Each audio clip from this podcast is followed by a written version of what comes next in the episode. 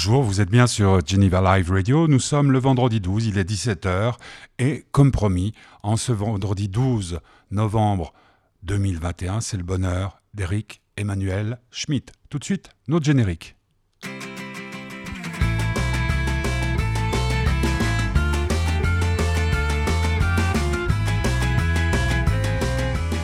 Eric Emmanuel Schmitt, vous le connaissez, vous l'avez entendu souvent à mon micro. Euh, nous nous connaissons depuis des années et des années. Je l'ai rencontré à l'occasion du Salon du Livre en ville, je crois que ça s'appelait le 23 octobre dernier, à l'hôtel euh, Mandarin Oriental, anciennement Hôtel du Rhône. Il venait à Genève pour parler euh, de son livre la porte du ciel, c'est le deuxième volume de son aventure littéraire qui s'intitule La traversée du temps. Avant de retrouver Eric Emmanuel Schmitt, nous allons écouter un chanteur que vous connaissez, que vous aimez, euh, que j'adore. C'est un ami, il s'appelle Daran et il nous chante Pas peur.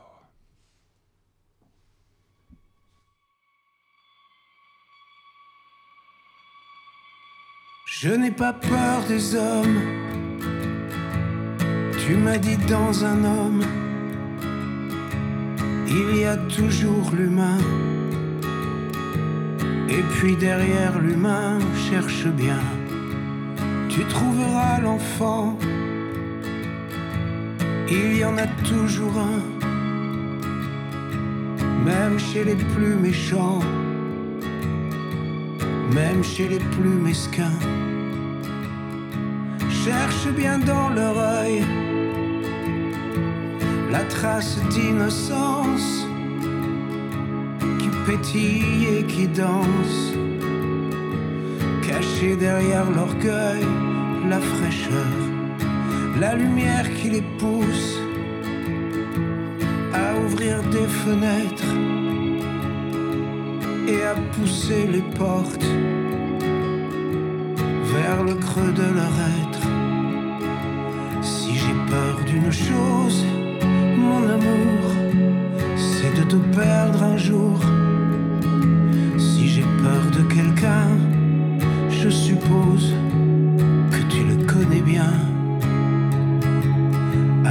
protège-moi de moi, protège-moi toujours. Enveloppe-moi dans du pas, pied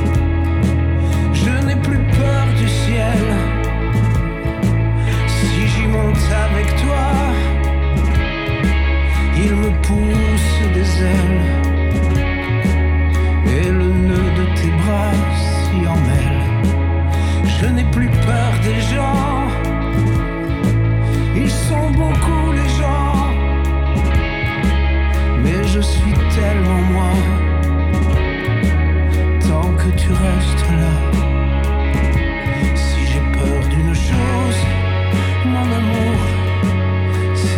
perdre un jour.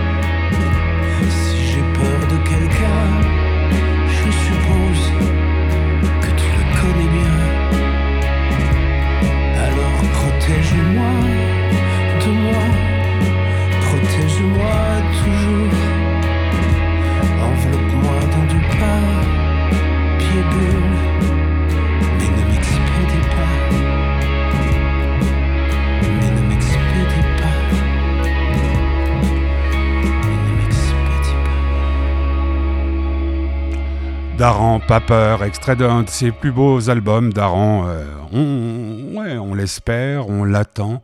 Euh, Daran qui euh, a chanté des chansons comme dormir dehors. Eric Emmanuel Schmidt, puisque c'est son bonheur aujourd'hui sur Geneva Live Radio, ben c'est un, un romancier, c'est un auteur de pièces de théâtre, un cinéaste aussi.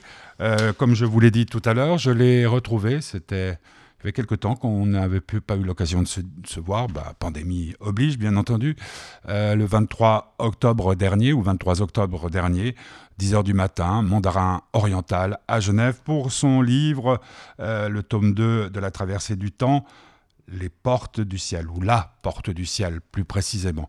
Tout de suite, Eric Emmanuel Schmitt, comme si vous y étiez.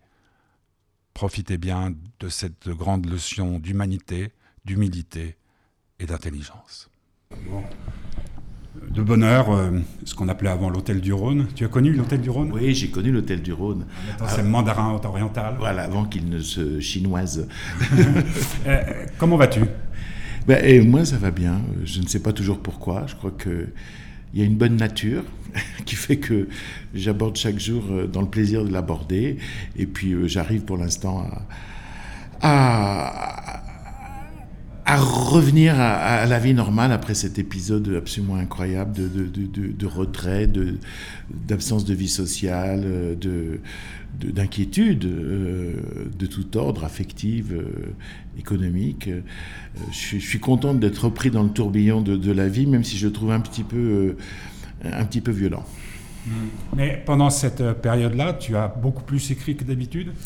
Oui, euh, j'ai découvert que j'avais euh, un des rares métiers qui pouvait euh, s'adapter au confinement, voire même qui profitait du confinement. Car je suis un écrivain qui essaye toujours d'échapper à sa table de travail en faisant du théâtre, en voyageant, en faisant des mises en scène, parfois des films. Et là, il était hors de question de trouver le, moindre dérivatif. Et donc j'étais à ma table et j'ai écrit passionnément du matin au soir pendant, pendant un an et demi. Et ça t'a changé quelque chose dans ta façon de concevoir ton métier? Oui, je pense que ça m'a donné encore plus confiance euh, dans ma plume, puisque j'ai vu qu'elle était là euh, tous les jours et pendant plusieurs heures, alors que je pensais que j'avais une plume intermittente. Ah oui, c'est-à-dire que je passais des mois à, ne pas écrire, à rêver, à, à, faire autre chose, à voyager. Euh, et, et, puis j'écrivais pendant quelques mois. Là, j'ai écrit de façon continue et je me suis rendu compte que l'écriture, finalement, euh, était aussi un moyen de, de, partir, de voyager, euh, de changer de peau, de changer de lieu, de changer d'époque. Donc j'ai découvert qu'en fait, je trouvais tout dans l'écriture, tout. C'était une déception ou c'était un bonheur? C'était c'était un bonheur voilé. Euh, c'est-à-dire un, bonheur parce que, parce que oui, je découvrais l'infini pouvoir de l'écriture et, les jouissances qu'elle m'apportait, et un bonheur voilé parce que je savais bien que les rencontres n'étaient que virtuelles. Mes rencontres avec des personnages, mes voyages étaient virtuels, mes échappées étaient virtuelles. Je préfère quand même la réalité. Quand tu écris comme ça, et puis c'était cette expérience que tu as apportée à cette pandémie, à, longueur de journée, tu peux écrire n'importe quoi, si tu comprends ce que je veux dire? Ça, Tout d'un coup, tu écris quelque chose qui va dans la suite de ce que tu veux publier, mais est-ce qu'il peut tout d'un coup surgir quelque chose de complètement favorable Alors moi, j'ai une force et une limite, c'est que je ne peux pas écrire n'importe quoi. Mais ce que j'entends par n'importe quoi, c'est tout d'un coup une, blague. Euh, ah oui, c'est ce que je te dis, c'est-à-dire que euh, je suis toujours, euh, en fait, quand j'écris, je suis un serviteur de l'histoire qui me passe par le cerveau et qui demande à exister sur la page. Je ne suis pas un, créateur, je ne suis pas un tout-puissant, je suis euh, un esclave obéissant euh, de mes personnages et de mon histoire. Donc en fait, je ne m'écarte pas. Euh, de, ce que l'histoire me dicte. De temps en temps, oui. Alors j'écris à côté. des, oui, oui, des, des, choses pour moi. Mais autrement, l'histoire commande. L'histoire, c'est l'histoire, c'est un cheval au galop. Et, et, moi, je, je suis sur ce cheval au galop. Et, chaque soir, je le quitte épuisé, et chaque matin, je le reprends euh, avec enthousiasme. Mais euh, j'ai vraiment jamais l'impression de puissance, de toute puissance, de création. J'ai toujours euh, un sentiment d'obéissance, voire de servitude. Ferré parlait d'un dicteur Oui, euh, d'un dicteur. Bah, C'est-à-dire qu'il disait que la, la- Ah, les idées venaient de. D'où viennent-elles? Ça, je ne sais pas, mais euh, elles viennent de quelque part et elles s'imposent. C'est- totalement vrai. Euh, quand je commence un roman, je sais qu'il est, qu'il existe quelque part et que écrire, ça va juste être attentif à quelque chose qui existe déjà. En fait, c'est un peu du, du- du- du Platon, hein, la philosophie de Platon, qui dit que les idées sont déjà là et que réfléchir, c'est juste être attentif. Et, euh, et- c'est comme ça, je, deviens attentif à ce qui existe dans mon cerveau ou qui passe par mon cerveau, parce que je ne me prononcerai même pas sur l'origine des choses. Et, ce surcroît d'attention euh, me rend créateur. Mais est-ce que tu as l'impression, puisque tout est déjà écrit, euh, je, suis assez d'accord avec cette idée-là, qu'il y a quelqu'un d'autre peut-être sur cette terre, il y a des siècles de cela, ou peut-être maintenant, qui écrit la même histoire que toi? Il y a une histoire qui t'est envoyée à toi précisément Il y a une histoire qui passe par moi, mais dont je ne suis pas l'auteur. Je, je crois qu'on n'est on est, on est, on n'est pas l'auteur des, des musiques euh, qui nous traversent, ni des histoires qui nous traversent. Euh, on en prend soin. Euh, on, on s'assure de leur existence. On, on- on les nettoie, ces histoires. Euh, on, les, on, les, on, les, on, les dépou- on les dépoussière. On- est les polie, mais euh, franchement non. D'ailleurs, le- l'espèce de facilité avec laquelle les choses viennent est, le mystère le, plus grand. Euh, C'est-à-dire que si je fabriquais des histoires, euh, euh, je, oui, je serais très très fier de moi et, je, pourrais me sentir vraiment un, mec incroyable, alors que j'ai l'impression de n'être qu'une oreille, qu'une attention. Parce que je t'expliquais ce qui se passe dans ma famille, puisqu'on se connaît depuis des, des années hein, maintenant. Je regardais notre J'y première interview. C'est assez hallucinant. Bientôt, tu vas battre le record que j'ai avec Patrick Bruel, c'est-à-dire de 52 interviews. On est à 49, à peu près. Euh, Donc, on se connaît depuis longtemps et je vis un truc euh, euh, terrible euh, auquel je ne m'attendais pas. C'était d'un coup ma mère qui a perdu la raison et qui, chaque fois que je vais la voir, raconte des histoires. Des histoires. Alors, elles sont farfelues, elles sont érotiques, elles sont de toutes sortes, mais ça a l'air d'être. euh, Il n'y a plus ce qu'elle avait avant, c'est-à-dire cette pudeur qui l'empêchait de raconter. Elle se raconte plus qu'avant. J'ai plus appris sur ma mère depuis qu'elle est en EHPAD chez vous, en AMS chez nous. Est-ce que tu crois qu'il y a- quelque chose à voir avec la création? Est-ce que c'est parce que tu t'es complètement libéré un jour de dire je raconte ce qui me passe par la tête, si l'expression est correcte, et tu t'es dit bah advienne que pourra? Il y a effectivement une absence de filtre. C'est ce, que, c'est ce que vit ta mère et ce qu'elle t'inflige aussi, parce que euh, quand on a connu un être pudique, le, fréquenter euh, impudique, c'est quelque chose d'assez violent, surtout pour un fils. Euh, mais moi, je sais qu'il y, y a une absence de filtre qui fait que les histoires passent. Parce que quand j'examine mes rêves, c'est exactement la même chose. La plupart des gens que je connais ont des rêves absolument passionnants parce que difficiles à interpréter. Les miens sont d'une facilité incroyable à interpréter parce qu'il n'y a pas de filtre. Euh, si dans la journée j'ai vu une tarte au citron euh, et que je n'ai pas pu la manger, je la mange la nuit. Et pareil avec les êtres. Euh, C'est-à-dire que je fais ce que Freud appelle des rêves d'enfant, c'est-à-dire des rêves sans filtre, des rêves avec assez peu de surmoi. Euh, Parce que c'est le surmoi qui fait la complication. C'est le surmoi qui fait les détours et l'anecdote et les, et les masques et, et- et les jeux de cache-cache. Voilà. Moi, moi, je pense qu'il y a un filtre qui me manque et qui me permet d'écrire. Et ça, tu l'as compris quand? Euh, je l'ai compris assez jeune par rapport à mes rêves. euh, parce que, enfin, vers 18-20 ans, quand je me suis mis vraiment à étudier la psychanalyse très sérieusement, je me suis dit, mais je suis quand même un être un peu bizarre, alors que je suis une personne morale dans la vie. Mais, euh, mais, euh, mais cette moralité ne crée pas de détour. Euh, et, après, je me suis rendu compte que, dans l'écriture, il s'agissait de, la, de la même chose. C'est- une découverte étrange, oui. Mais l'autre jour, j'étais avec Hubert Félix Thieffen, qui vient de sortir un album magnifique qui s'appelle Géographie du vide. Et lui aussi, je le connais depuis suffisamment longtemps pour qu'on se parle comme ça. Il me disait qu'à 12 ans, il savait qu'il allait écrire des chansons et qu'il allait être chanteur. Toi, à 12 ans, tu savais? Moi, j'ai écrit mon premier roman à 11 ans. Alors, mais c'est un geste spontané. Euh, j'avais lu tous les Arsène Lupin dans la bibliothèque de mon père. J'étais extrêmement triste qu'il n'y ait plus d'Arsène Lupin. Alors, j'ai pris un grand cahier rouge à spirale et j'ai écrit sur la première page une nouvelle aventure d'Arsène Lupin par Eric Emmanuel Schmitt et j'ai écrit mon premier roman. Et c'était totalement symptomatique. On écrit les livres qui nous manquent. Et ce qui me manquait quand j'avais 11 ans, c'était une nouvelle aventure d'Arsène Lupin. Et après toute ma vie, j'ai écrit les livres qui me manquaient.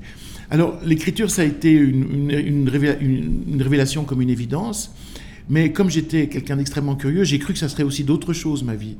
Et euh, j'ai presque lutté contre cette vocation euh, absolument évidente, et surtout évidente pour les autres. Tout le monde avait compris que j'étais écrivain. Et tout le monde m'avait diagnostiqué écrivain, euh, des, des instits aux, aux, professeurs, mes parents, mes proches, etc. Et moi, je me suis essayé à des tas de choses parce que je suis curieux.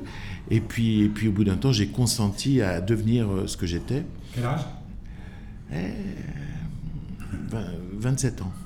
Ah, quand même. Ah oui, j'ai lutté. Hein. j'ai lutté contre moi-même. Mais en même temps, en luttant contre moi-même, je me formais à des tas de choses. C'est-à-dire, évidemment, j'ai fait des, études de philosophie. Euh, je, je, je, faisais énormément de musique. Euh, je, voulais croire que mon destin était la musique. Et je voulais absolument euh, composer ou être chef d'orchestre. Et, euh, donc j'ai fait le, conservatoire en supérieur. J'étais extrêmement bon, j'avais mes médailles et tout et tout. Mais je me suis rendu compte que je n'avais aucune imagination créative ah. en musique. Aucune. Ça ressemblait toujours à quelqu'un d'autre. En fait, j'imitais. Alors que dès que j'écrivais, euh, j'embarquais mes lecteurs dans, dans, un monde qui est le mien. Et donc au bout d'un temps, j'ai consenti à l'évidence, je ne serai pas celui que je voulais être, je serai celui que je suis. Et donc j'ai suivi le conseil de, Pindare, le, poète grec, qui disait Deviens ce que tu es lorsque tu en as pris conscience. Donc en fait, il y a eu des actes spontanés dès l'âge de 11 ans qui, auraient pu qui m'ont fait prendre conscience du, don de l'écriture, mais euh, l'accepter. Hein. Vous savez, tu sais, c'est comme un amour. Euh, euh, Claudel dit il faut consentir à aimer. Hein, on tombe amoureux, mais on ne consent pas forcément à tomber amoureux. Voilà. en fait, euh, euh, tout se résume, ou tout peut être comparé à une histoire d'amour. Euh, l'acte d'écrire, d'ailleurs, on n'écrit plus de lettres d'amour. Enfin, si, moi j'en écrivais, mais là j'ai plus personne à qui vraiment les envoyer. Mais, mais, mais tu comprends ce que je veux dire? Est-ce que tout, qu'on, si on, on, est totalement honnête par rapport à nos histoires d'amour, ça résume nos vies. Oui, mais moi je pense que tout est, plutôt qu'amour, je dirais plutôt don, euh, de, donation de soi. On se, ah on, se donne à. Euh, dans une histoire d'amour, on, se donne à l'autre. Euh, il faut surtout pas attendre que l'autre se donne à nous. il faut juste se donner à l'autre. Et dans, un acte artistique, on, se donne à, l'objet qui veut naître, comme quand on est euh, enceinte, euh, on va se donner à l'enfant qui naît, ou quand on est père, on se donne à l'enfant qui naît. Pour moi, euh, le grand acte de la vie, c'est la donation de soi, se donner à, penser qu'il y a plus important que soi. Et, donc travailler et, être attentif pour s'occuper de cette chose qui nous paraît plus importante que nous. Mais quand on pense à ta, ta, carrière, qui est quand même une carrière prodigieuse, euh, traduite dans je ne sais pas combien de langues, enfin, il n'y a qu'à lire les, les, résumés que nous envoient les, maisons d'édition. Euh, ton point de vue par rapport à toi n'a pas changé? Parce que tu dis le don, l'humilité, hein, parce que pour, pouvoir se donner, il faut être humble et courageux, me semble-t-il. Est-ce que maintenant, Eric, bah, tu, sors n'importe quel livre, on te voit à la télévision, tout le monde en parle, ça se vend ben, En fait, moi, je suis chaque fois plus inquiet.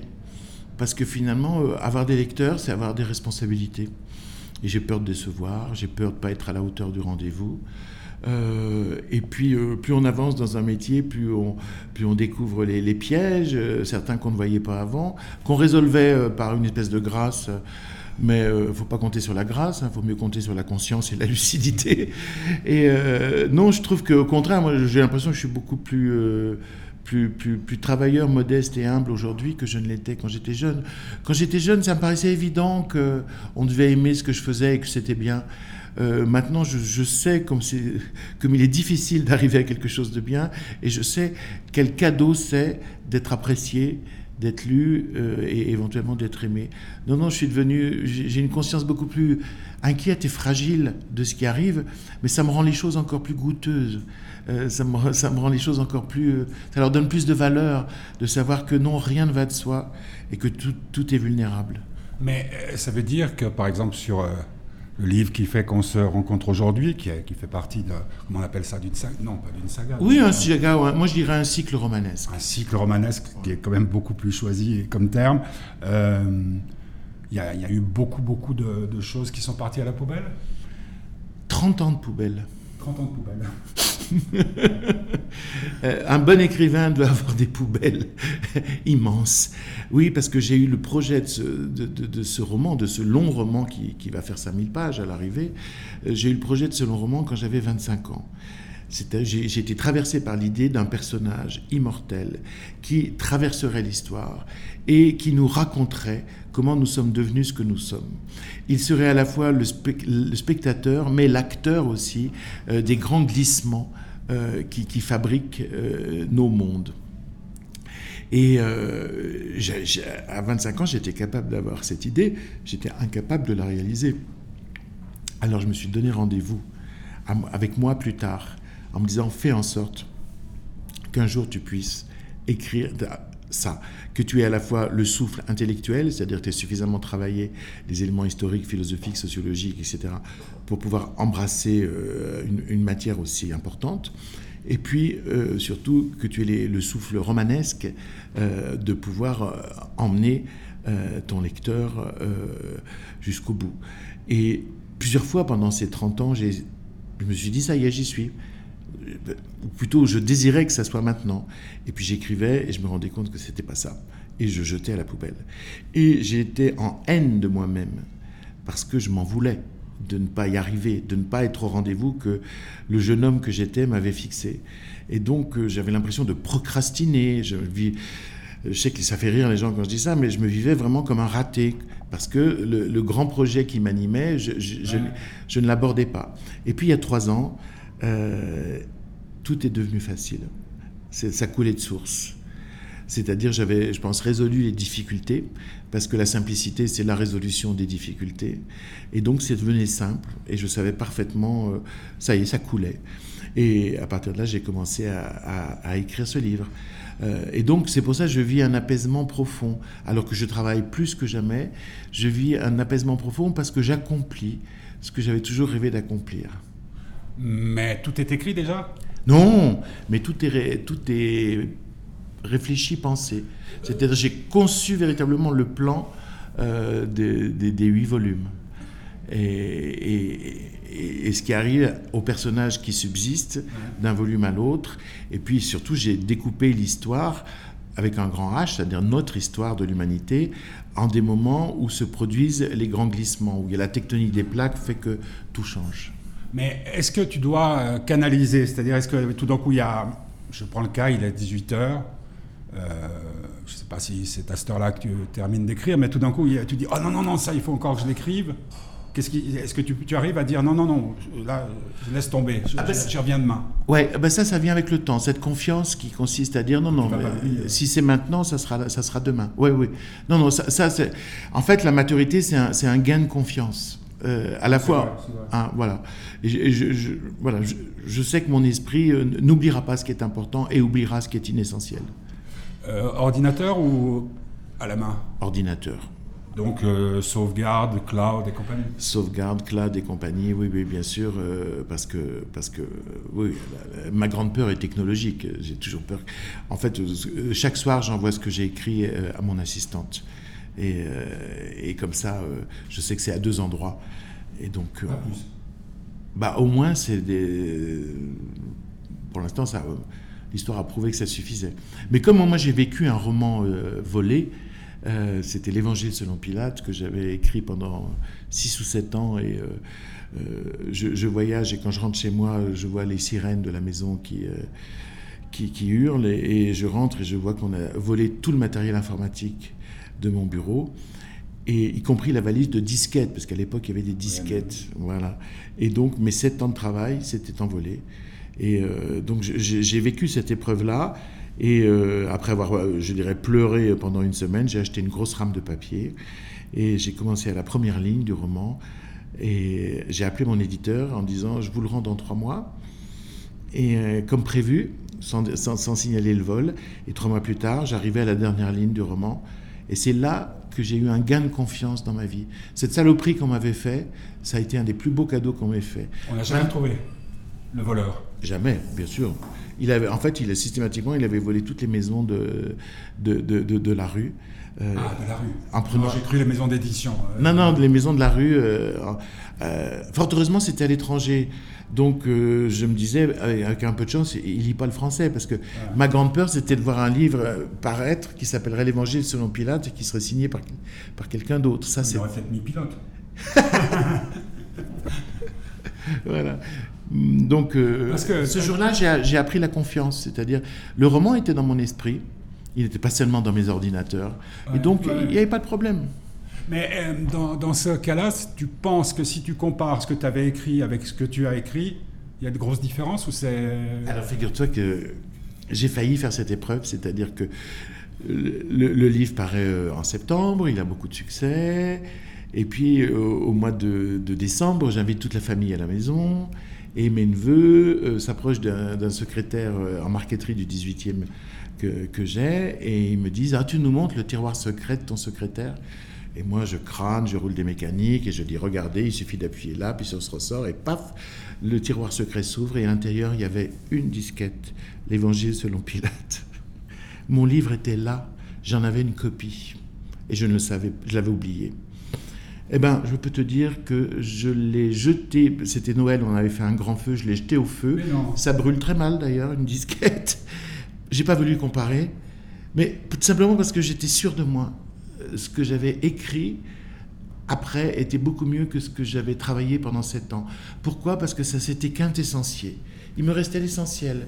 Et je racontais ce roman comme j'aurais raconté une histoire que j'avais vécue. Et donc, euh, je ne me perdais pas dans les détails. Euh, et donc, euh, j'aurais pu faire l'épreuve de la comparaison, mais j'en avais pas besoin. Tu expliques comment euh, ce, coup du destin? Oui, j'aime bien. Non, mais oui, j'aime bien le mot que tu emploies, destin. Moi, je crois que beaucoup de choses relèvent du destin. C'est-à-dire qu'à partir de ce jour-là, j'ai eu une confiance totale pour écrire. Je sais qu'un roman, c'est juste. ça bah, c'était, tu vois, c'était il y a 20 ans. Donc j'avais 40 ans. Et c'est à partir de là que je me suis mis au roman, vraiment. Avant, je faisais que des pièces de théâtre. Oui, un roman pour moi, c'est quelque chose qu'on a dans la tête et on commence à la première, à la première page.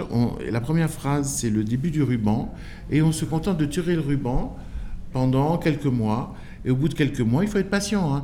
Il faut plutôt regarder ses pieds que le sommet. Hein. c'est chaque jour. Euh, voilà. Et au bout de quelques mois, le roman est fini. Hmm. Euh, est-ce que tu as le sentiment que notre vie, euh, on l'a aussi dans la tête Est-ce que notre vie est un roman? Est-ce que ta vie est un roman? Est-ce que il y a quelque chose qui nous est dicté de dire bah, pourquoi tel, tel jour en fait tel tel euh, enfin moi depuis que je m'observe par rapport à ça et puis tu connais mon fils aussi Guillaume qui a 15 ans qui fait 1m92 maintenant qui a déjà écrit qui s'est fait publier sur internet qui m'a dit mais moi la différence de toi c'est que je n'ai pas demandé comment on faisait j'y étais comment et quand on voit un jeune homme qui, qui est en pleine évolution, qui grandit et tout, je me dis, est-ce que son... Euh, tout est possible, tous les champs sont possibles. Moi, à 64 ans, c'est un peu plus, plus restreint, mais est-ce que tu as l'impression qu'on a notre roman en tête et qu'il ne tient qu'à nous de bien l'écrire? Moi, je, je... c'est la grande question, est-ce qu'on est libre ou est-ce qu'on est, destiné? Et euh, évidemment, c'est très très difficile philosophiquement de, de choisir parce qu'il y a autant d'arguments en faveur du destin qu'en faveur de, de, la liberté. Alors moi, je m'arrange en faisant une synthèse. C'est-à-dire que je crois au destin et je crois que notre liberté, c'est d'acquiescer au destin. Il y a des gens qui ne disent pas oui à leur destin et qui marchent à côté de leur vie et qui marchent à côté de leur destin parce qu'ils n'ont pas eu, euh, ils n'ont pas épousé le véritable chemin qui était le leur. Moi, moi je trouve que la, vraie réussite dans ma vie, c'est d'avoir euh, consenti à mon chemin.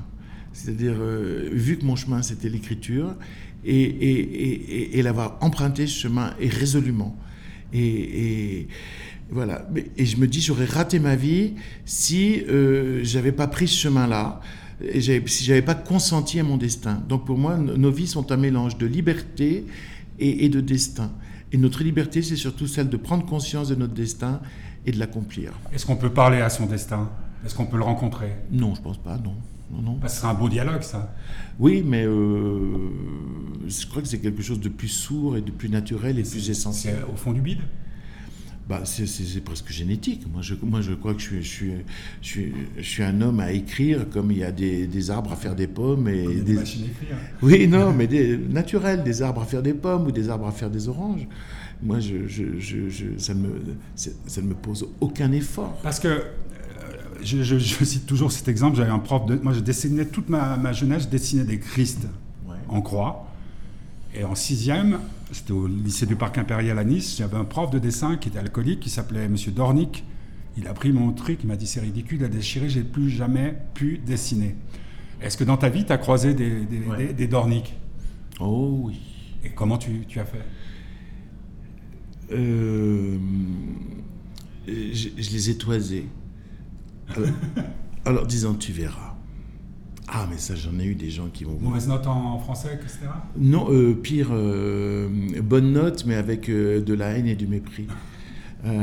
parce que j'ai eu un professeur en 6e, 5e qui, me mettait, qui était forcé de me mettre des 17 euh, et qui en même temps me, détestait, me faisait des remarques désagréables, même sur mes copies qu'elle notait très bien. Et le jour où mon meilleur ami, André, qui avait toujours 5 sur 20, a eu 9 sur 20, elle a lu sa copie devant tout le monde pour dire Regardez comme André a fait des progrès. Et moi qui avais 17, qui était à côté, rien. Je, peux, je, vais peut-être faire un aveu. Aujourd'hui, quand je reçois un grand prix à l'étranger, euh, quand j'ai une grande décoration, etc., je pense toujours à elle. Je lui dis, tu vois, salope, Salope, Ouais, c'était une salope. Tu vois, salope, où je suis. Non, parce que j'aurais ah, été plus fragile. J'aurais été plus fragile. Euh, ça m'aurait ça m'aurait coupé. Ah, moi, ce que, ce que j'ai découvert, c'est que j'ai une force de, de, de, de, passer les obstacles. Après, dans ma vie, au début, j'ai été découvert par la critique, mais après, comme je me suis mis à tutoyer le public, il y a une certaine partie de la critique qui m'a lâché. voilà. Voilà. Et, et, puis, comme j'ai passé aussi mon temps à me déplacer, c'est-à-dire quand j'ai été reconnu au théâtre, je me suis mis à écrire des romans j'ai lu, oh non, mais qu'il écrit, qu'il reste au théâtre, surtout qu'il fasse pas des romans. Euh, et maintenant, il y a des gens, ah bon, il fait du théâtre aussi?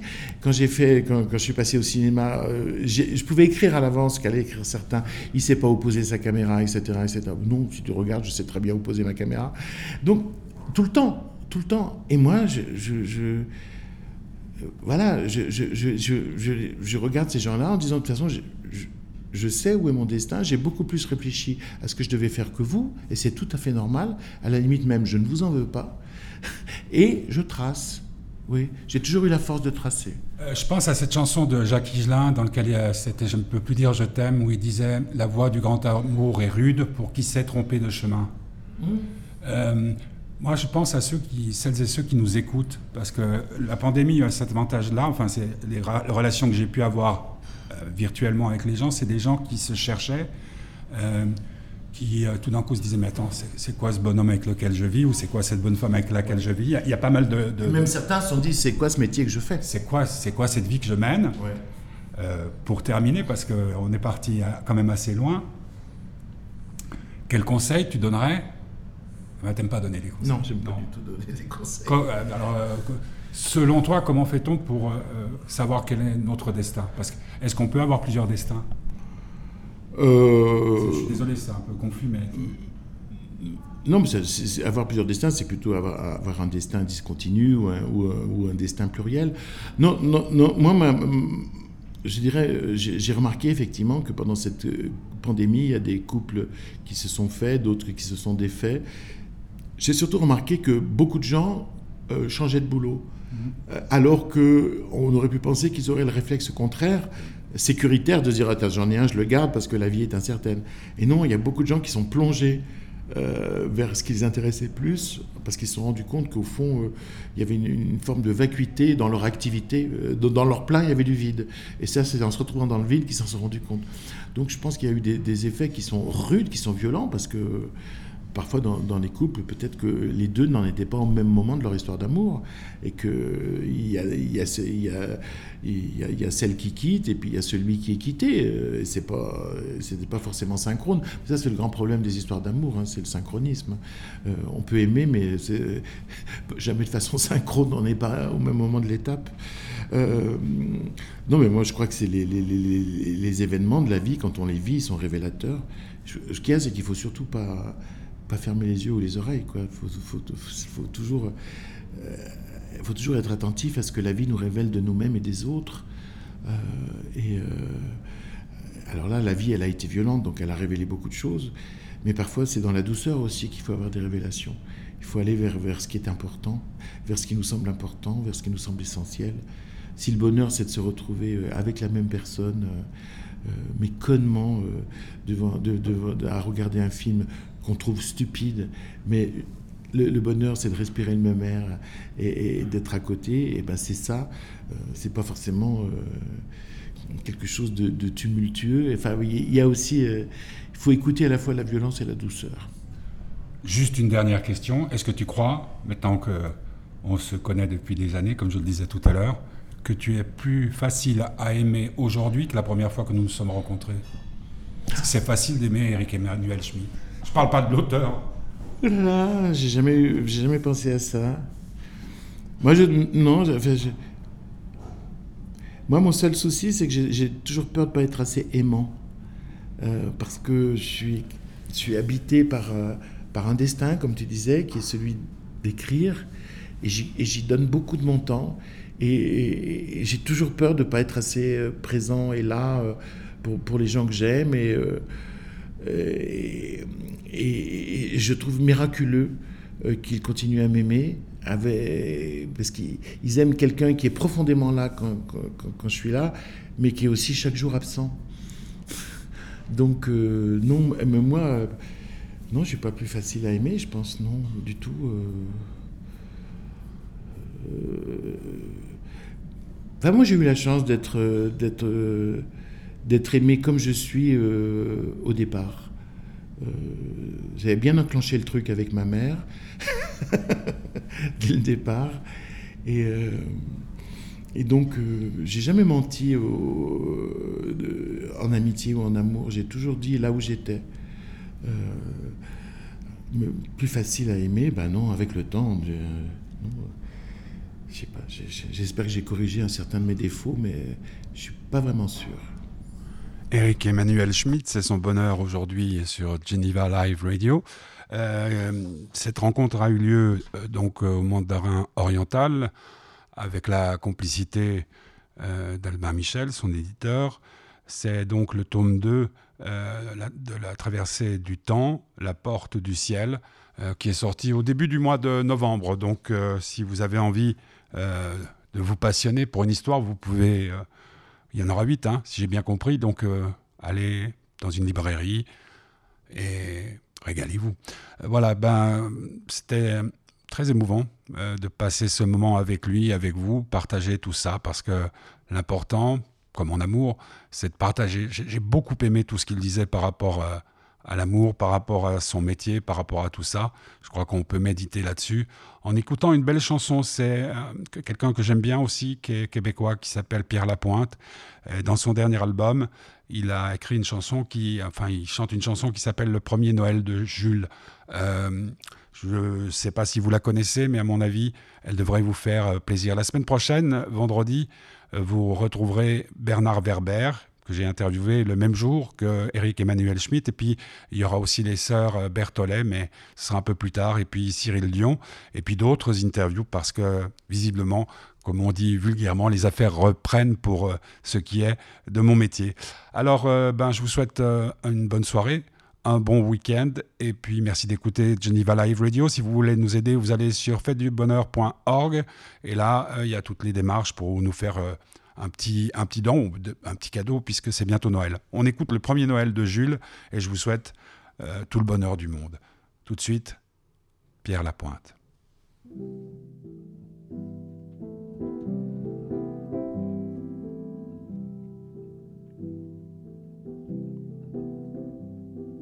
Jules, c'est ton premier Noël. N'est encore que dentelle, fragile et beau comme le jour. Tu fais déjà des jaloux, toi qu'on inonde d'amour, le monde est à tes genoux. Je tiens à ce que tu saches que la jeunesse passe vite, que déjà le temps prend la fuite. Jules, c'est ton premier Noël.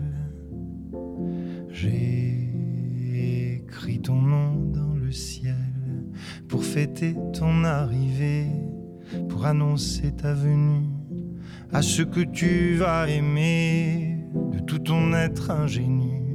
Je tiens à ce que tu saches que l'amour est sans issue, qu'on doit aimer sans retenue.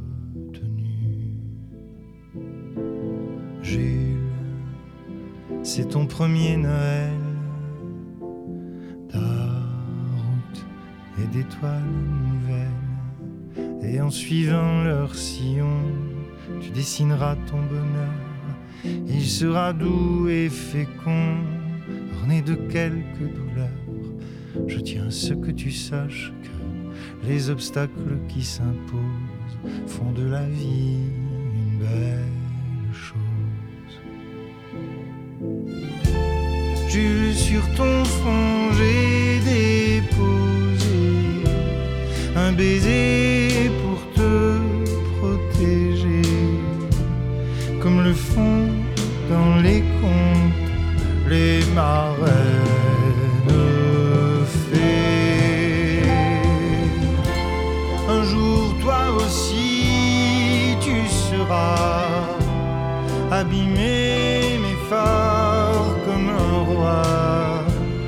face à ton destin beau et cruel.